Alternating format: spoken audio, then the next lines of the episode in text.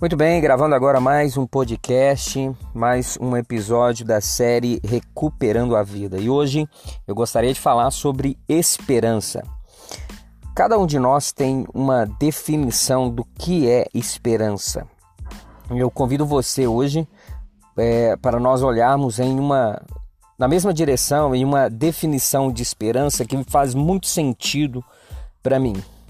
Para muitos, esperança é esperar né? Esperar que tudo se resolva, esperar que Deus resolva o, o, o problema, a situação, esperar que os conflitos se resolvam com o tempo, esperar que a vontade de Deus se realize, esperar pela promoção, esperar pela ajuda dos outros.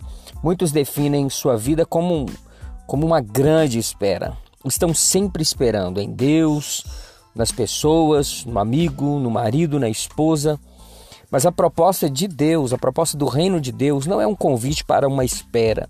É um convite para novas posturas, é um convite para ação, para o movimento. Para Adão, lá no início, Deus diz: Deus diz para ele: multiplique-se. Para Abraão, para Abrão, Deus disse: sai da tua parentela. Para José, Deus disse: alimente o mundo. Para Moisés, liberte o povo de Israel. Para Israel, para o povo de Israel, Deus diz: marchem. Deus chama para ação, não para espera. Nós vivemos é, uma esperança, muitas vezes, do verbo esperar, que vai contra a proposta de reino de Deus. O que é o reino de Deus? O reino de Deus não é um lugar para ir. Não, não é. Não é um espaço geográfico. O reino de Deus é uma maneira de viver e de ver que você traz para sua vida. O reino de Deus acontece quando você, que é pai, dá atenção para seus filhos.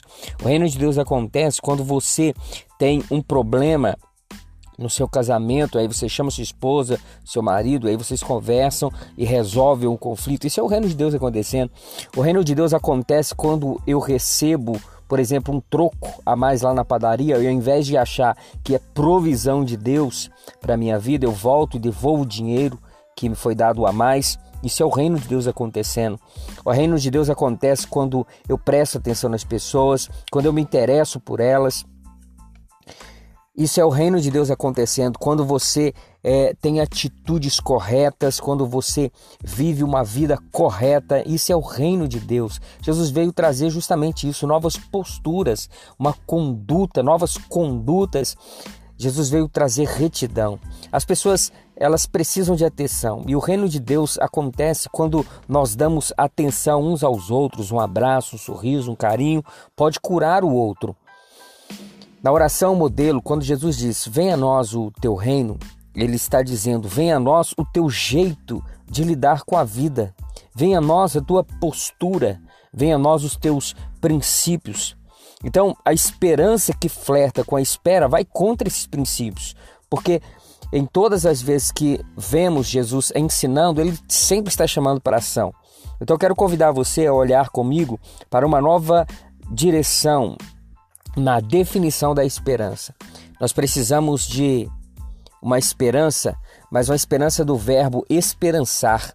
O pedagogo Paulo Freire escreveu no seu livro Pedagogia da Esperança: é preciso ter esperança, mas tem que ser esperança do verbo esperançar, porque tem gente que tem esperança do verbo esperar. E esperança do verbo esperar não é esperança, é espera. A gente às vezes diz: "Ah, eu espero que as coisas melhorem, que funcionem, que resolva".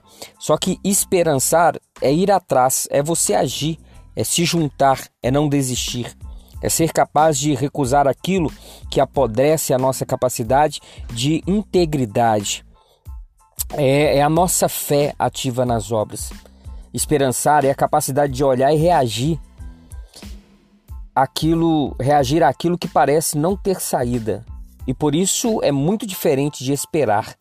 Temos mesmo mesmos é, que esperançar, porque é muito melhor e tem tudo a ver com Deus. Então, hoje eu gostaria de deixar essa definição de esperança que foi é, escrita, que foi apresentada por Paulo Freire. Nós precisamos esperançar, agir, nos mover. E isso tem tudo a ver com viver o reino de Deus. Ok? Bom, então é isso. Mais um podcast para abençoar a sua vida.